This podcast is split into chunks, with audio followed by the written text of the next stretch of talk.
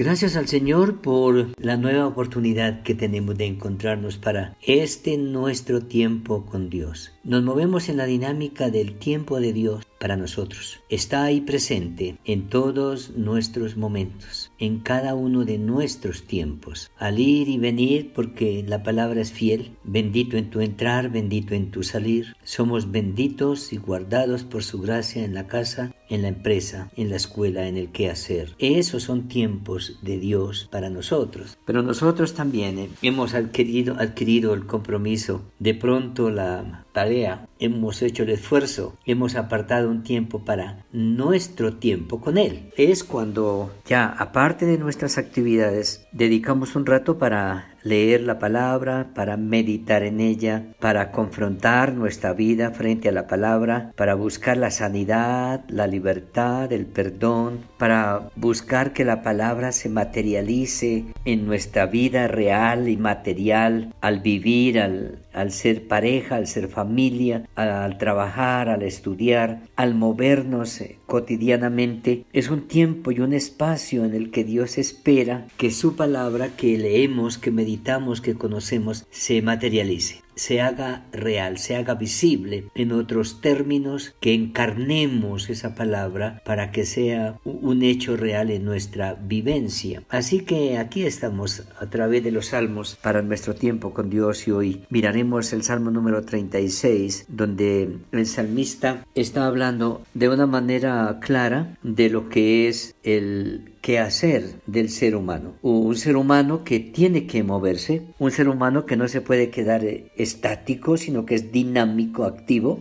que tiene que ir y venir, que tiene que relacionarse diariamente con infinidad de personas, escuchar un sinnúmero de vocabularios y enfrentar diferentes caracteres eh, de las personas con las que ah, a veces empezando en nuestra casa con las que vivimos, con los vecinos del edificio de lado, con el de la tienda, con el del transporte, con el de la empresa, con el de la escuela. Es decir, el ser humano no puede aislarse. Y en medio de ese ir y venir, tiene que enfrentar infinidad de cosas. Encontrarse con un marco grande, como es eh, un marco mundial de lo que está pasando. Luego un marco más reducido a nuestro país en sus crisis, en sus luchas, también en sus enfermedades, en sus necesidades. Y si seguimos ah, haciendo más pequeño el círculo, vamos a encontrarnos que hay en la empresa hay dificultades, que donde enseñamos o donde aprendemos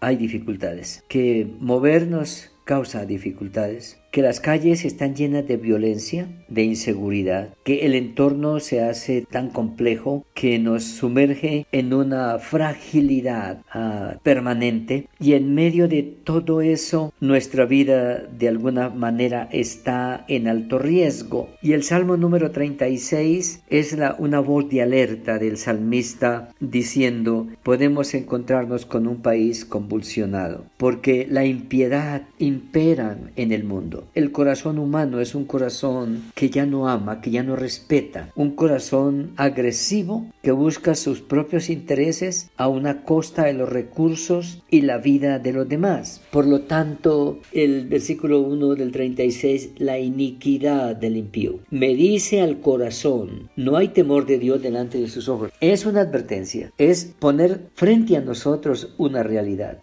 Tome conciencia de que la iniquidad está más cerca de usted de lo que está pensando, que la iniquidad lo está rodeando en todo lugar, que usted tiene que moverse y trabajar con gente que no tienen temor de Dios y que por lo tanto nosotros de alguna manera estamos en una situación de vulnerabilidad. Entonces él dice, en medio de eso tenemos que encontrarnos con un país en desorden, con un contexto que está en crisis, con una sociedad difícil de vocabulario, de actitud, de forma de ser, que está siempre tratando de buscar sus intereses a costa aún de la comodidad y la integridad de los demás. Nos encontramos con una justicia eh, hablando de la misericordia de Dios está ahí, pero el ser humano es un ser humano injusto. Aunque el Señor tiene el control y el señorío, sigue respetando la decisión humana. Entonces, cuando hablamos de una sociedad difícil, un país en crisis, una justicia injusta, un derecho violentado y trastornado. Eso nos atañe a nosotros, nos afecta a nosotros y a veces nos carga también con estas cosas. Así que ah, el salmista está hablando, Señor, ah,